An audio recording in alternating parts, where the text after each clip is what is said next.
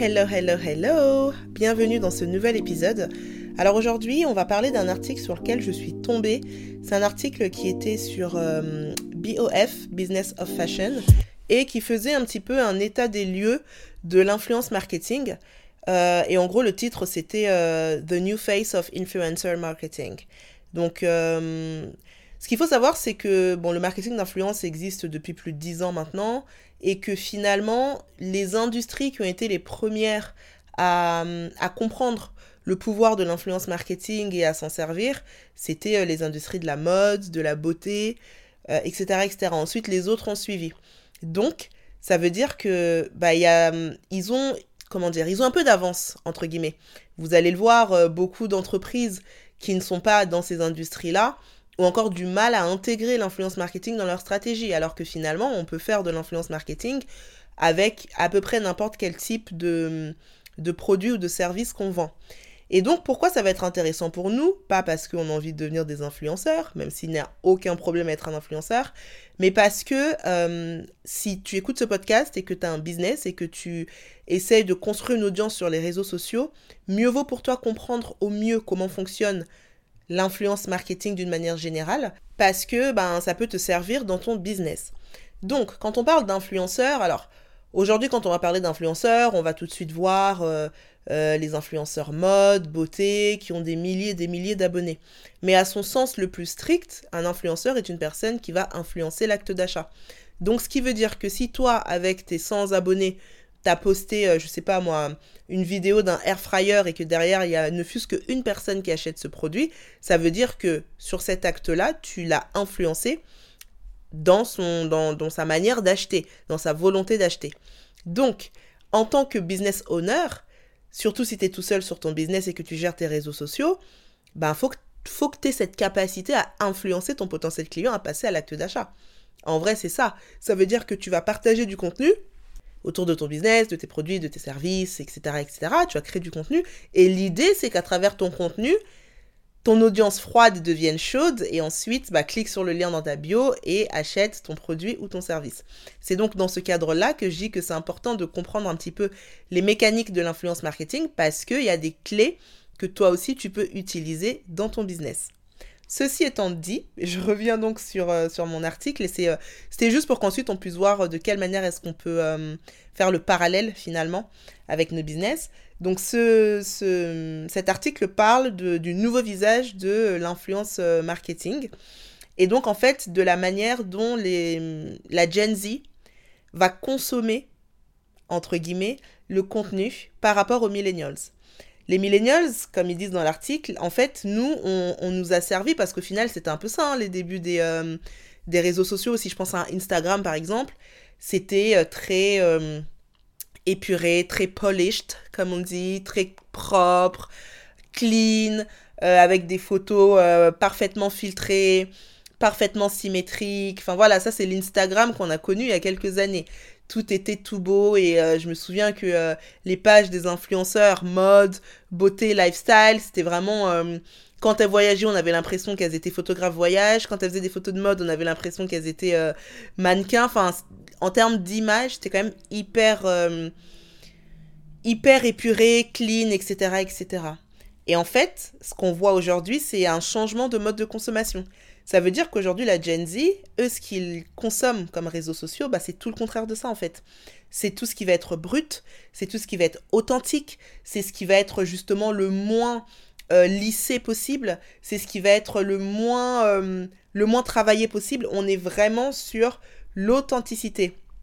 Et donc, du coup, je vous lis juste un petit extrait qui dit euh, Alors, bah ouais, forcément, Gen Z's favorite platform for following influencers is TikTok over Instagram and YouTube.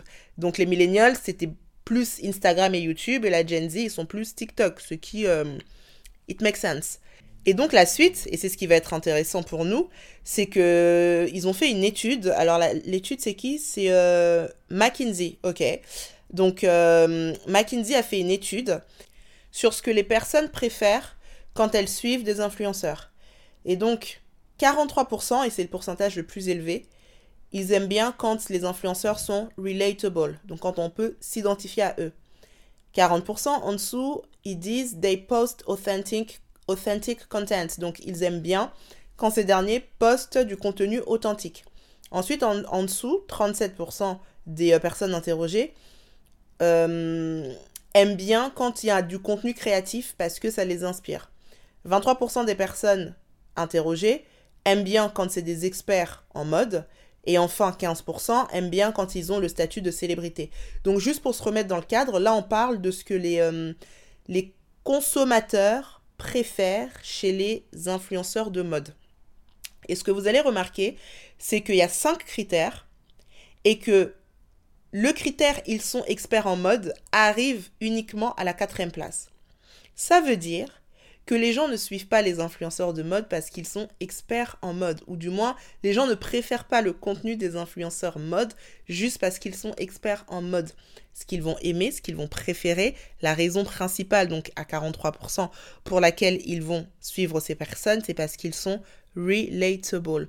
On peut s'identifier à eux. Et le deuxième, c'est ils postent un contenu authentique. Donc, quelles leçons est-ce que nous, en tant que euh, euh, personnes qui ont des business en ligne, en tant que business owners, quelles leçons est-ce qu'on peut en tirer? Eh bien, en fait, ton expertise ne sera pas le critère numéro un pour lequel on va te suivre. Le critère numéro un pour lequel ton potentiel client va te suivre et ensuite, dans un second temps, passer à l'acte d'achat par rapport à tes produits, c'est le fait que tu sois relatable et que tu postes un contenu authentique.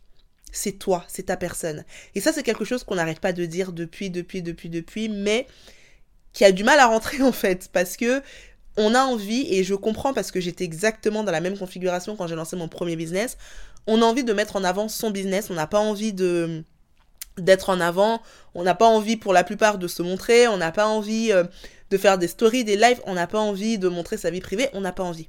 Sauf que le critère numéro un aujourd'hui, en 2024, pour laquelle les gens vont te suivre toi et quelqu'un d'autre, ça va être ta personne. Qu'est-ce que ça veut dire? Ça veut dire que à compétence égale, euh, à expertise égale, à produit égal, celui qui va gagner va être celui qui va être le plus relatable. Et ça, c'est une information qui est cruciale et qui est importante parce que ça doit jouer dans ta manière de créer ton contenu. Ça doit jouer dans ta manière d'amener ton contenu. Ça doit jouer dans ta manière même d'amener les produits que tu vends si tu vends des produits digitaux, en fait, c'est pas tout de dire coucou, je vends des templates de site internet et regardez, mes templates sont géniaux. Les gens s'en fichent en fait. Et ce que nous montre cette étude, c'est que les gens vont plus avoir envie d'acheter tes templates si ils se sentent relatable à toi que euh, si tu étais euh, une personne lambda euh, noyée dans 150 000 autres templates sur Etsy. Et donc, ce qui va te faire remporter la mise, ce qui va te faire te démarquer et te différencier, ça va être ta capacité à être identifiable ou encore ta capacité à être authentique dans ta manière d'amener ton contenu. Alors aujourd'hui, heureusement, il existe plein de manières de le faire sans se montrer particulièrement. Et d'ailleurs, j'ai euh, une mini formation dans ma formation Freedom qui s'appelle la méthode Faceless, qui justement t'apprend à créer du contenu et donc à créer cet attachement avec ton audience sans te montrer. Parce que oui, c'est possible sans se montrer. C'est un peu plus difficile. Pourquoi? Parce que forcément, on s'attache plus vite à une personne qu'on voit, mais c'est pas du tout impossible. Je dirais même qu'il y a des personnes qui réussissent à faire des business totalement et complètement rentable sans se montrer du tout. C'est absolument possible. Mais même si tu ne te montres pas, il faut que tu sois présent. Il faut que tu sois capable d'humaniser ta marque. Il faut que tu sois capable de créer ce lien d'attachement. Et tu peux très bien être authentique. Tu peux très bien être euh, partager des choses sans pour autant qu'on te voit. C'est toi qui décides finalement de ce que tu veux montrer ou pas. Mais par contre, ce qu'il faut que tu prennes en compte, ce qu'il faut que tu saches, c'est que aujourd'hui, les gens qui consomment les réseaux sociaux, avec évidemment l'avènement de TikTok, etc., etc., sont des personnes qui ont besoin de s'identifier, qui ont besoin de ressentir de l'authenticité. Les contenus parfaits, comme ça avait pu l'être à l'époque, malheureusement, performent beaucoup moins que les contenus imparfaits. Et c'est pour ça que tu dois apporter un peu de toi dans ta communication un peu de toi dans ta manière de d'interagir avec ton audience, un peu de toi tout simplement dans ta manière de créer du contenu. D'ailleurs, je suis contente parce que euh, on aura là sur euh, cette nouvelle session de Freedom une spécialiste en storytelling, une coach en storytelling qui va partager avec nous lors d'une masterclass comment justement mettre son storytelling au service de sa communauté en vue de vendre plus. Donc ça, ça va être euh, vraiment en fait les clés, la base pour te permettre de maximiser ta présence sur les réseaux sociaux, te permettre de te démarquer de tes concurrents et tout simplement te permettre d'avoir un attachement tellement fort avec ton audience que du coup tu vends sans forcer, juste avec ton histoire. Voilà, c'est tout pour l'épisode d'aujourd'hui, j'espère qu'il t'aura plu. Si c'est le cas, n'hésite pas à me laisser 5 étoiles sur la plateforme sur laquelle tu m'écoutes et je te dis à demain pour le prochain épisode. Prends soin de toi.